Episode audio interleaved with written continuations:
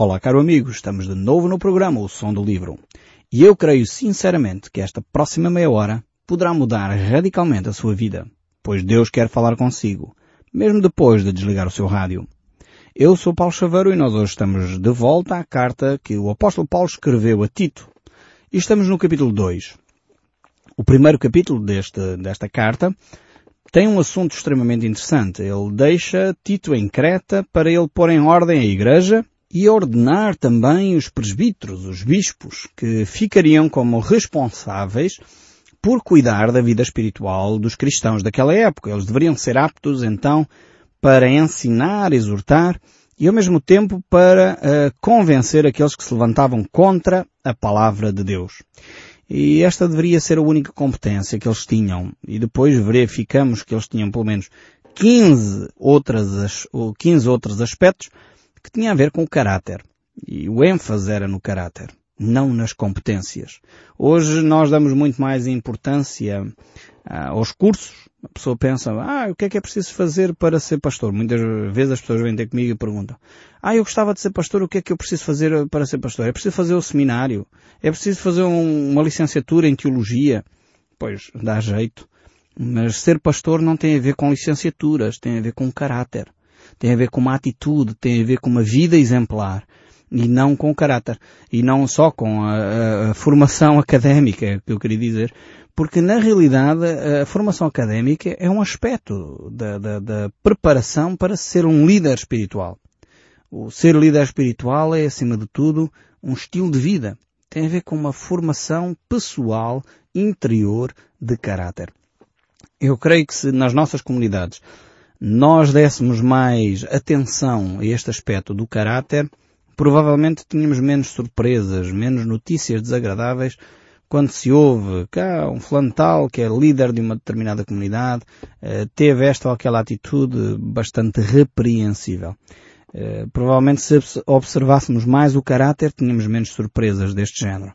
Então isso é um desafio para nós, é por isso que o apóstolo Paulo nos deixa aqui os critérios escritos, para nós podermos lê-los, aprender com eles e ao mesmo tempo imitar até este padrão, este padrão de vida. Isto não é só para os bispos, não é só para os presbíteros, este é para os crentes. Se cada cristão tivesse esta forma de viver, certamente uh, seria uma, umas comunidades muito bonitas as nossas. Uh, agora é óbvio que se a própria Igreja já é desafiada a viver neste nível de caráter, os líderes então têm que viver ainda mais, porque eles são modelo, eles são exemplo, eles são os primeiros a viver dentro deste modelo. Mas ele prossegue. Então se por um lado temos uh, no capítulo 1 a questão da, da igreja organizada, no sentido que é claro que a Bíblia nos deixa uh, algo, alguma orientação clara sobre como é que a igreja deve ser organizada.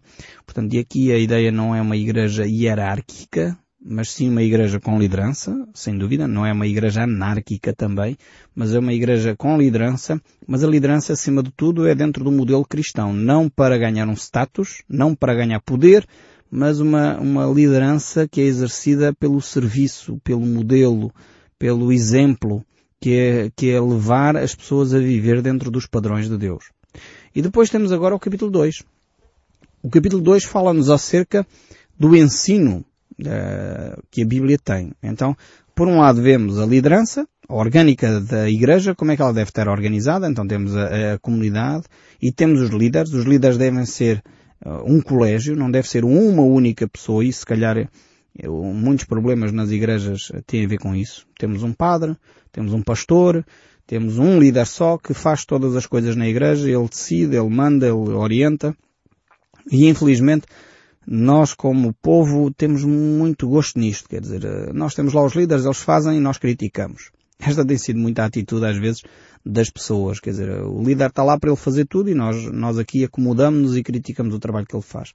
Seria muito mais interessante se nós tivéssemos uma participação mais ativa na escolha dos nossos líderes e ao mesmo tempo um envolvimento maior.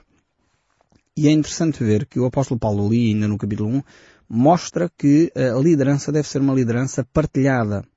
Ele disse para ele constituir em cada cidade presbíteros, ou seja, vários, portanto, grupos de pessoas que lideram as igrejas, que lideram as comunidades locais.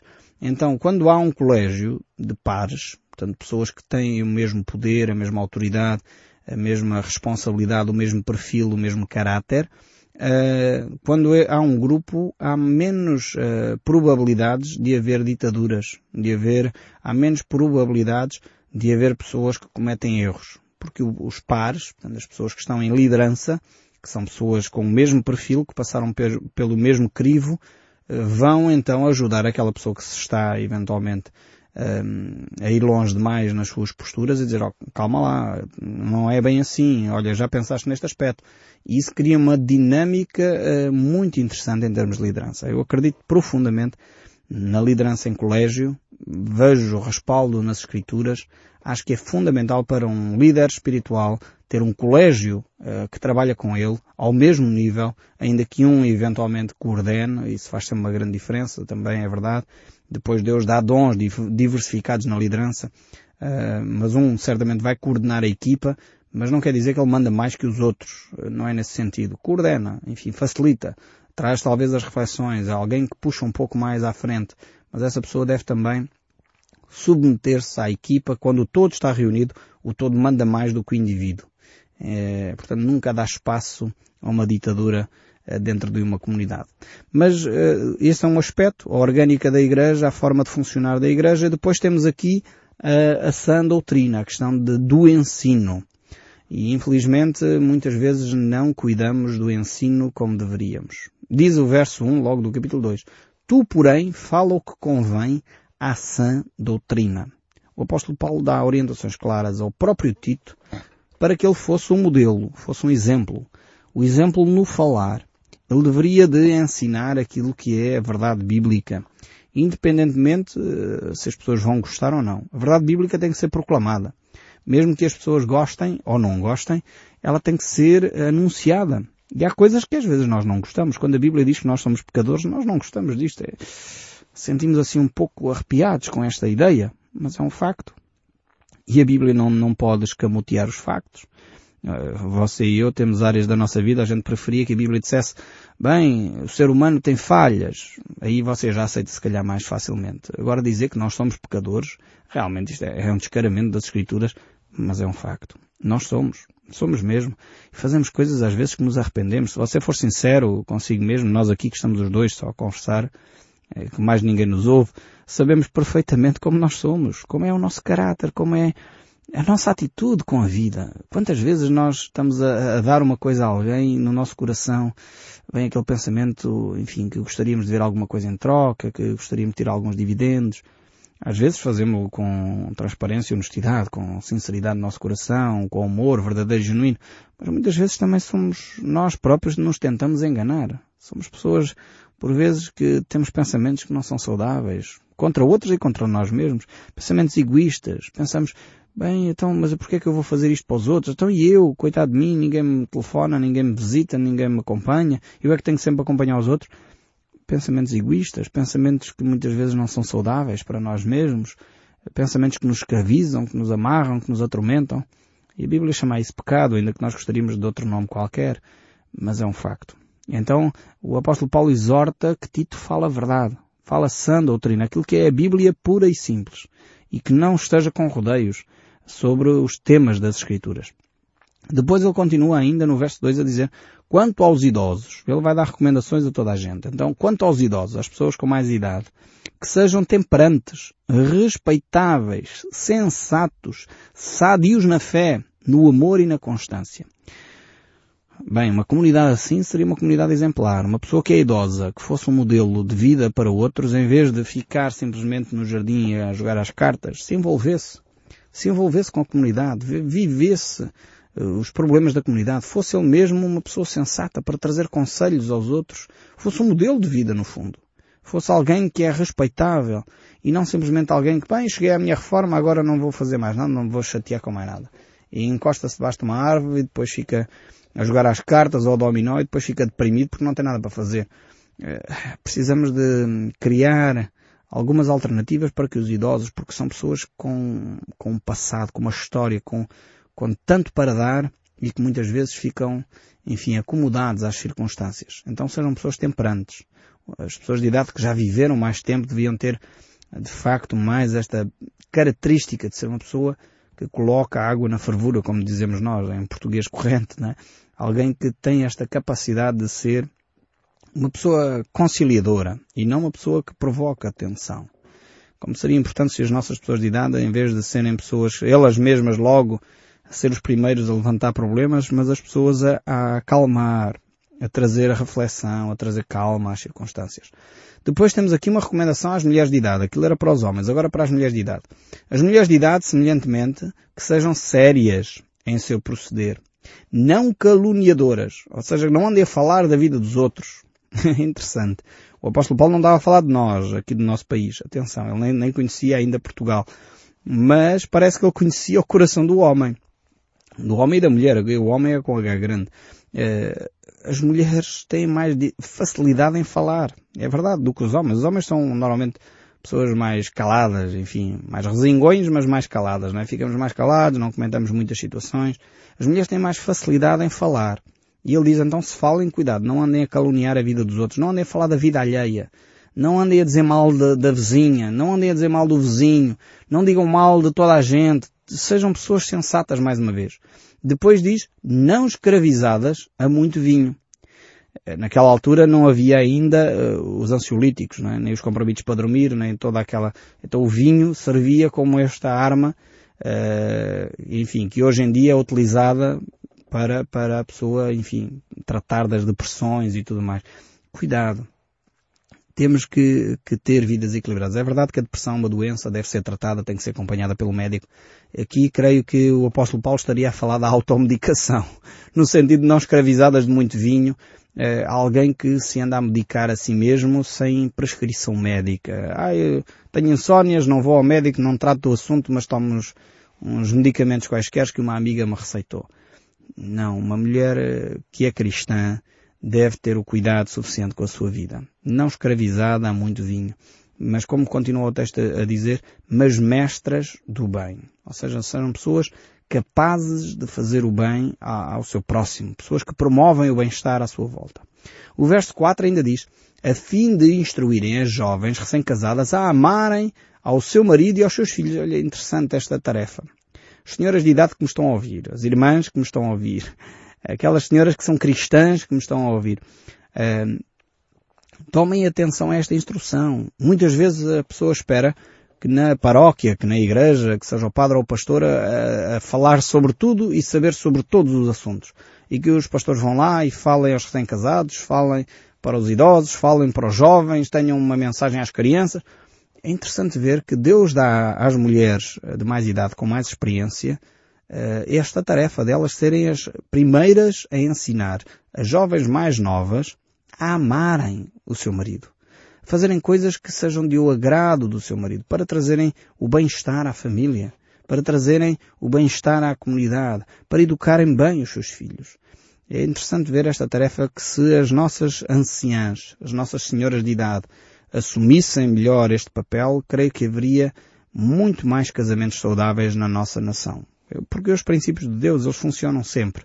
Uh, às vezes nós eh, é que pomos luz de lado a pensar que já não funcionam, mas eles funcionam sempre. Vale a pena a irmã e a senhora que me está a ouvir já de idade começar a ter com ponderação, sensatez, com cuidado, esta intervenção de aconselhar as mais jovens a cuidar da sua casa, a cuidar do seu marido, a cuidar do bem-estar dos seus filhos, porque isto é a coisa mais importante. A carreira política, a carreira profissional, um dia acaba e às vezes acaba da pior maneira, acaba no desemprego, e a pessoa olha para trás e perdeu o marido, perdeu os filhos, perdeu a família, a pensar que a carreira era tudo e afinal de contas aquela carreira não lhe trouxe nada. É por isso que o verso 5 continua. É, é, estas mulheres de idade deveriam levar as mais novas a amarem os seus maridos, a amarem os seus filhos, a serem sensatas, honestas, boas donas de casa, bondosas, sujeitas ao marido, para que a palavra de Deus não seja difamada. É óbvio que estes princípios aqui aplicam-se também ao marido. Isto não é exclusivo das senhoras, o, o amarem o seu cônjuge, amar os seus filhos, a dar importância à vida familiar. A vida familiar é algo fundamental. A carreira profissional também. Mas não invertamos os valores. Não coloquemos os valores de uma forma invertida. Uh, coloquemos o nosso ênfase na vida familiar. Porque, em última análise, é a família que vai estar connosco nos momentos difíceis. Quando a carreira acabar, quando formos para o desemprego, quando formos uh, para outro problema qualquer da vida, é a família que está ao nosso lado.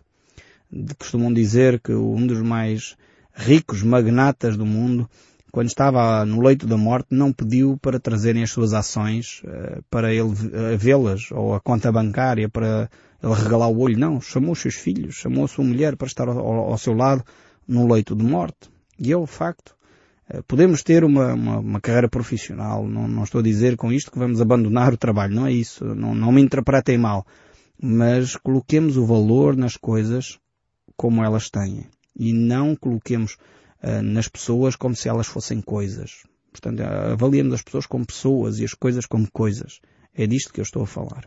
Então, maridos e mulheres, tomem cuidado da vossa vida familiar. Vigiem sobre a vossa relação. Não desprezem o vosso cônjuge. Seja ele homem ou mulher, portanto, neste caso aqui a recomendação é para as mulheres amarem os maridos, mas os maridos façam o mesmo. É bíblico, a Bíblia nos exorta a isso, Efésios capítulo 5, 6, fala deste assunto. Então vale a pena seguir os, as orientações de Deus. E quando aqui fala de donas de casa, algumas ficam irritadas logo. Ah, não, vamos voltar uns anos atrás. Não, não é isto. É valorizar aquilo que é vital na vida. E vital na vida é a vida familiar. Que o boa dona de casa não quer dizer que a mulher não trabalhe fora, não é nesse sentido. Não confundam as coisas, não digam aquilo que a Bíblia não disse. Uh, fiquem naquilo que é essencial. E o que é essencial é cuidarmos daquilo que é vital que são as pessoas. Mas o texto bíblico continua e agora dá algumas recomendações aos jovens. Quanto aos moços, de igual modo, exorto para que em todas as coisas sejam cuidadosos ou criteriosos. Torna-te pessoalmente, agora vai falar a Tito, padrão de boas obras. No ensino mostra integridade, reverência, linguagem sadia e irrepreensível, para que o adversário seja envergonhado, não tendo indignidade nenhuma para dizer a nosso respeito. Então aqui temos o padrão, mais uma vez, que o apóstolo Paulo deixa uh, para Tito uh, trazer como reflexão uh, para os presbíteros, por um lado, e também para a comunidade, por outro. Para aqueles que têm a responsabilidade de ensinar a palavra. Ele diz, torna-te padrão de boas obras. O apóstolo Paulo já fez este balanço, quer só aqui reforçar essa ideia. As boas obras são vitais para a vida cristã, mas não invertamos as coisas. As boas obras, se estivéssemos a olhar assim para uma árvore, o que é que você identificaria como sendo as boas obras? Uma árvore de fruto. Vamos eh, pensar numa macieira. A macieira, as boas obras seriam as maçãs. Portanto, eh, é o fruto visível da macieira. Mas o que é que é vital numa macieira? O que é que define, uh, o que é que dá vida à, à macieira?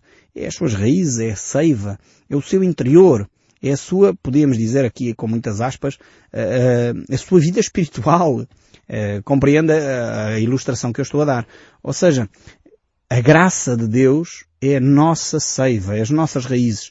É aquilo que faz com que eu esteja ligado a Deus. As minhas boas obras são as maçãs, são aquilo que eu faço para fora que é visível, que é exterior. Então não confundamos, não pensemos que as maçãs uh, são a minha relação com Deus. E infelizmente algumas pessoas pensam que podem comprar uh, a seiva, podem comprar as raízes com maçãs. Percebe a ilustração? Não dá para fazer isso. As maçãs são simplesmente consequência da minha relação com Deus. Eu não posso confundir uh, obras com graça de Deus. Eu só me posso relacionar e ser salvo, ter vida eterna, pela graça. Não posso comprar a salvação. Nem pode comprar a salvação pelas suas boas obras, nem pelos dízimos e ofertas. Algumas pessoas que não falam das boas obras falam em dízimos e ofertas pensando que assim podem comprar a vida eterna. Não. Nunca foi possível comprar a vida eterna uh, pelas boas obras. Aliás, foi contra isso que o monge Martinho Lutero se levantou por causa das indulgências. Naquela altura havia alguns uh, pregadores que anunciavam que se podia comprar pedacinhos do céu se a pessoa desse dinheiro à igreja. Isto é uma aberração de todo o tamanho em termos de, daquilo que a Bíblia ensina. Deus nunca pôs à venda a vida eterna. Foi dado gratuitamente pelo sangue de Jesus Cristo. Foi Ele que se entregou por nós, para nós podermos ter vida e vida em abundância. É por isso que o apóstolo Paulo diz aqui, torna-te padrão eh, das boas obras. Ou seja, se és cristão verdadeiramente, pratica o bem. Faz todo o sentido praticar o bem. É essencial praticar o bem. Uh, o viver na graça não é uma licença para fazer o que me apetece. Ah, Deus vai perdoar, como tal eu vou, vou viver como me apetece. Não, de forma alguma. Então pratica as boas obras, torna-te padrão, modelo. E depois mostra integridade e reverência com uma linguagem sadia o falar da Bíblia. Não tratemos a Bíblia com desdém, não tratemos da Bíblia uh, com hipocrisia, mas tratemos com integridade. Depois ele vai falar aqui uh, a relação laboral. Aqueles que são cristãos e são operários, são servos. Diz assim, quanto aos servos, que sejam em tudo obedientes ao seu Senhor, dando-lhes motivos de satisfação. Não sejam respondões. Você, se é cristão, não fala ao seu patrão como se estivesse a falar a um colega de trabalho. Não roube, não furte. Pelo contrário, dê provas de toda a fidelidade a fim de ornarem, ou seja, ornamentarem, decorarem eh, todas as coisas a doutrina de Deus, nosso Salvador. Os cristãos, por outras palavras, o que o apóstolo Paulo está a dizer é, os cristãos têm de ser os melhores operários que alguma fábrica já viu. Se você é empregado de escritório e é cristão, você tem de ser o melhor empregado de escritório que aquele escritório tem. Não há hipótese. Ser cristão é sinónimo de qualidade de vida. É sinónimo de eficiência. É sinónimo de ser alguém que tem um caráter e um perfil que é reconhecido por todos. É triste quando ouvimos notícias de que um cristão uh, não vive dentro destes padrões. E dá aso a que pessoas que não são cristãs, então, enfim, fiquem com desrespeito para com Deus por causa da, da, da atitude que essas pessoas têm. Não trabalham, criticam, murmuram, uh, refilam com os patrões e com os chefes. Não pode ser assim. Um cristão tem que viver íntegra, de uma forma íntegra. Tem que ser o exemplo para aqueles que não conhecem a Cristo.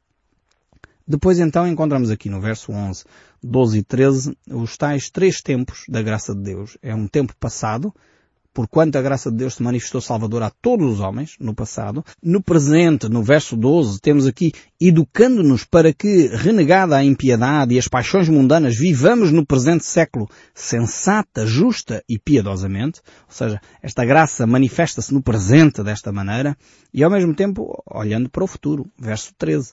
Aguardando Portanto, na expectativa, estamos a aguardar, estamos a ficar à espera de, eh, aguardando a bendita esperança e a manifestação da glória do nosso grande Deus e Salvador, Cristo Jesus.